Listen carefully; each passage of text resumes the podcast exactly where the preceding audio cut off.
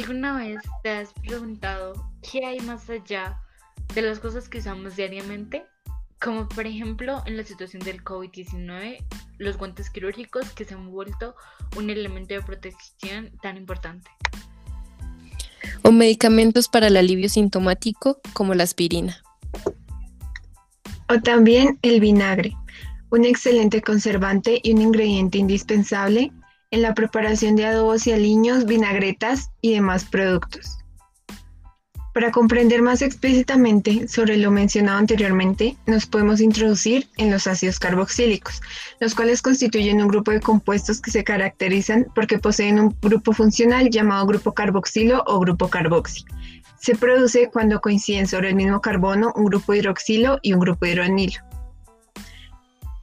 Cuando la cadena carbonada presenta un solo grupo carboxilo, los ácidos se forman y se denominan monocarboxílicos o ácidos grasos.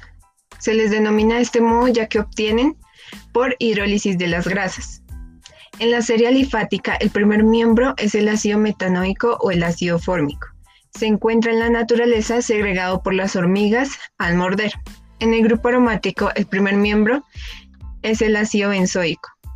La cadena carbonada presenta dos grupos carboxilo y los ácidos se llaman dicarboxílicos.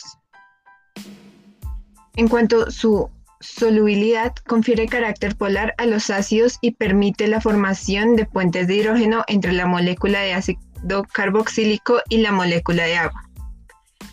Con la presencia de dos átomos de oxígeno en el grupo carboxilo, dos moléculas de ácido se unen entre sí por un puente de hidrógeno doble formando un dímero cíclico. Esto hace que los, los primeros cuatro ácidos monocarboxílicos alifáticos sean líquidos completamente solubles en agua. La solubilidad disminuye a medida que aumenta el número de átomos de carbono. Presentan puntos de ebullición elevados debido a la presencia de un doble puente de hidrógeno. En cuanto a su punto de fusión, varía según el número de carbonos. Después de los seis carbonos, el punto de fusión se eleva de manera irregular. Por eso, el más elevado es el de los ácidos fórmico y acético. Esto se debe al aumento del número de átomos de carbono que interfiere en la asociación entre las moléculas. El comportamiento químico de los ácidos carboxílicos está determinado por el grupo carboxilo. Esta función consta de un grupo carbonilo y de un hidroxilo. Los ácidos carboxílicos se pueden obtener a partir de diferentes reacciones en las cuales se encuentran en la oxidación de alcoholes primarios, donde el alcohol primario se trata con un, oxidante fuerte donde el alcohol actúa como un agente reductor oxidándose hasta hacer un ácido carboxílico. En la oxidación de los compuestos alquilbencénicos, los alquilbencénicos con mezclas fuertes oxidantes se llevan a la formación de ácidos carboxílicos, y en la hidrólisis de nitrilos, estos nitrilos se hidrolizan al ser sometidos a ebullición con ácidos minerales, generando ácidos carboxílicos mediante la sustitución nucleófica. Esto en una solución acuosa. En cuanto a su nomenclatura, se nombran con la ayuda de la terminación oico o ico, que se une al nombre del hidrocarburo de referencia. Los nombres de los ácidos carboxílicos se designan según la fuente natural de la que inicialmente se aislaron. En el sistema IUPAC, los nombres de los ácidos carboxílicos se forman reemplazando la terminación O de los alcanos por oico y anteponiendo siempre la palabra ácido. Esto se produce naturalmente en grasas, lácteos y demás frutos cítricos. Sus usos en la industria alimentaria se basan en los aditivos, los conservantes, reguladores de alcalinidad de muchos productos o producción de refrescos.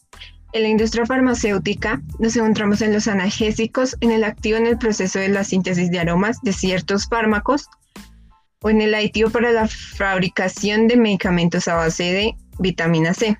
También en la fabricación de plásticos y lubricantes, además de barnices y pinturas.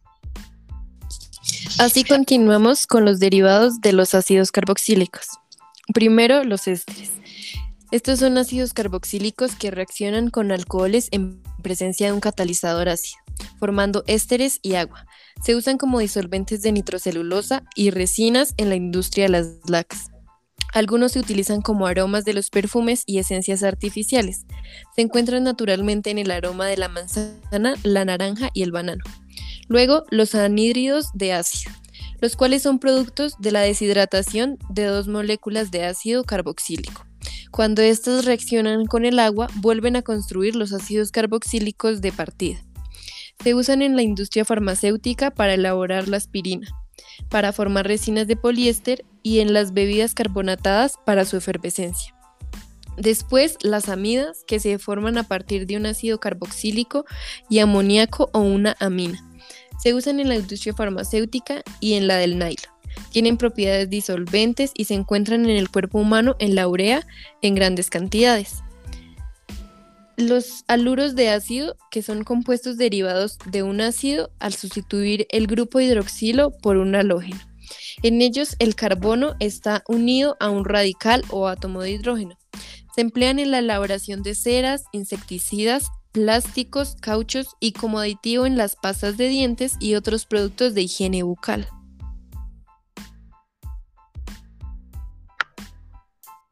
También están las aminas y los nitrilos. Las aminas, así como los nitrilos, se caracterizan por contener carbono, hidrógeno y además nitrógeno.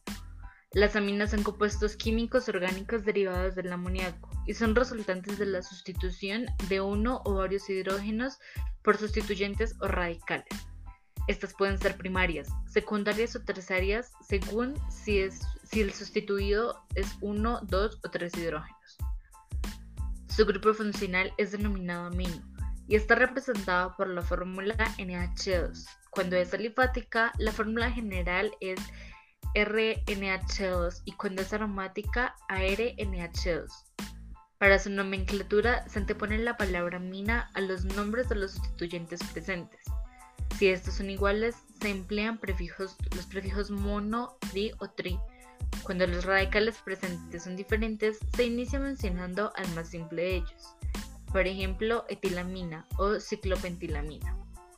En cuanto a sus propiedades, son bajas en peso molecular, son gases a temperatura ambiente y las más complejas son líquidas o sólidas. Tienden a tener puntos de ebullición altos a causa de la formación de puentes de hidrógeno. Cuando las aminas presentan menos de 6 carbonos, son solubles en agua y cuando son más, solo pueden ser disueltas en solventes orgánicos.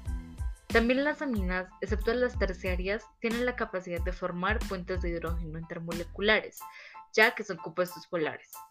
En cuanto a sus usos y aplicaciones, las aminas se emplean para la creación de caucho sintético y colorantes.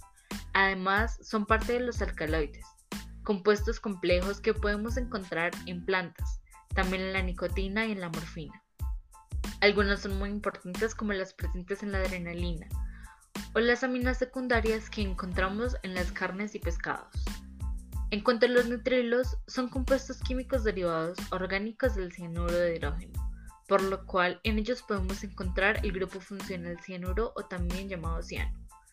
En su nomenclatura se identifica el hidrocarburo del cual proviene la molécula y se añade la palabra nitrilo al final, por ejemplo etanol nitrilo o ciclopentano carbonitrilo.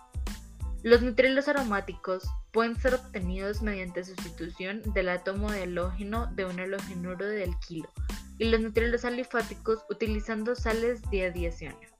En ellas podemos sustituir el grupo diazo por un agente nucleófilo. Los nitrilos pueden ser considerados derivados funcionales de los ácidos carboxílicos, a pesar de no poseer el enlace doble carbono-oxígeno. Resultan de la sustitución de los tres átomos por un nitrógeno tetravalente y son compuestos ternarios. Su obtención puede darse a partir de la deshidratación de amidas o por sustitución de cianuros metálicos sobre halogenuros. La mayoría de los nitrilos son líquidos incoloros, con alto punto de ebullición gracias a la polaridad entre el enlace carbono-nitrógeno. Los que tengan más de 14 carbonos son sólidos. Tienen una constante dieléctrica alta y son ácidos débiles, lo cual los convierte en un buen disolvente ionizante, así como los de bajo peso molecular son fácilmente disueltos en agua. Y estos también son líquidos a temperatura ambiente, exceptuando el HCN. Por lo general son más densos en agua y sus puntos de ebullición más altos que de los ácidos correspondientes. Entre sus usos encontramos la fabricación de látex sintético, que es utilizada para los guantes quirúrgicos ya mencionados, También están presentes en los alimentos o en sustancias tóxicas como claro el cianuro o venenos para insectos, bacterias y hongos, lo cual los hace útiles en la agricultura, formando respectivamente insecticidas, bactericidas y fungicidas.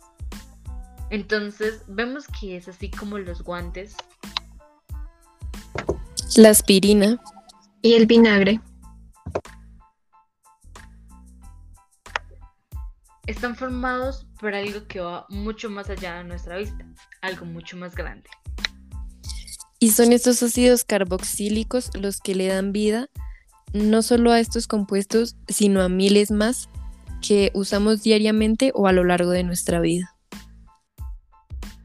De esta manera podemos concluir que el grupo carboxilo es uno de los grupos funcionales más abundantes en la química y en la bioquímica, siendo el grupo del cual se deriva una gran familia de compuestos. Son importantes no solo dentro de sí mismos, sino para la preparación de distintos compuestos que utilizamos a lo largo de la vida.